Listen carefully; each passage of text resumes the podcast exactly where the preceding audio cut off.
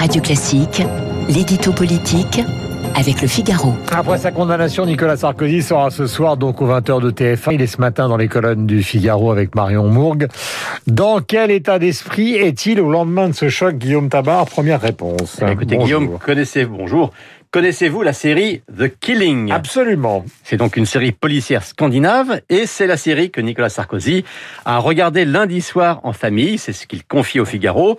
C'est une manière de dire qu'il n'est pas déstabilisé, pas mis KO par ce jugement, qu'il reste calme et maître de lui-même.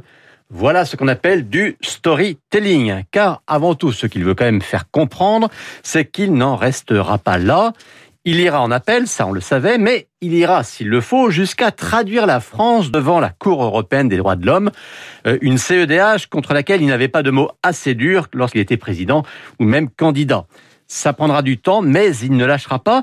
Et pour rester sur le terrain judiciaire, il a intérêt, je dirais, à faire le plein de combativité avant d'affronter dans deux semaines seulement la seconde vague avec le procès Big Malion euh, sur le financement de sa campagne de 2012. Voilà avec toujours le même avocat Thierry Herzog, dont l'avocat lui-même Hervé Ténim sera donc présent dans ce studio à partir de 8h40. Sur le plan politique, il cesse d'être un recours, on en parlait hier.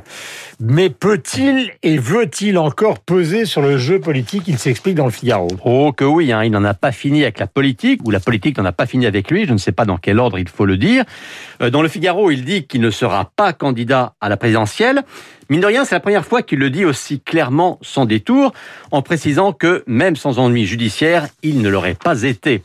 Mais il ironise sur le fait que le parquet financier n'a pas requis la privation de ses droits civiques pour dire qu'il s'exprimera dans le débat public avec cette phrase qui n'avait rien d'acquis. Au moment où chacun aura fait valoir ses ambitions légitimes, je dirai qui je soutiens et pourquoi je le fais, en toute transparence avec ma famille politique. Euh, chaque mot compte hein, dans cette phrase. Ça veut dire qu'entre Xavier Bertrand, Valérie Pécresse ou d'autres, il prendra clairement parti?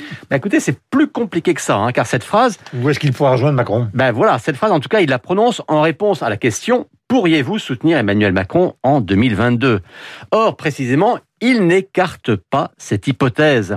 Quand il dit « en transparence avec ma famille politique », il ne dit pas au sein de ma famille politique. Et beaucoup LR pensent que Nicolas Sarkozy n'exclut pas de soutenir le chef de l'État sortant.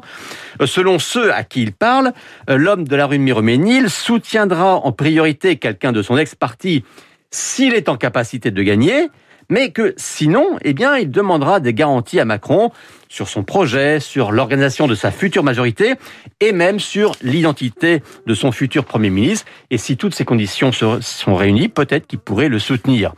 Alors on le disait hier, hein, la voix de Sarkozy pèse encore et fortement dans l'électorat de droite. Euh, on comprend que les prétendants l'Élysée cherchent à se concilier ces bonnes grâces mais qu'il redoute aussi une éventuelle alliance entre Macron et son antéprédécesseur, même retiré et même condamné. Il est 8h16 sur l'antenne de Radio Classique. Nous sommes avec Elisabeth.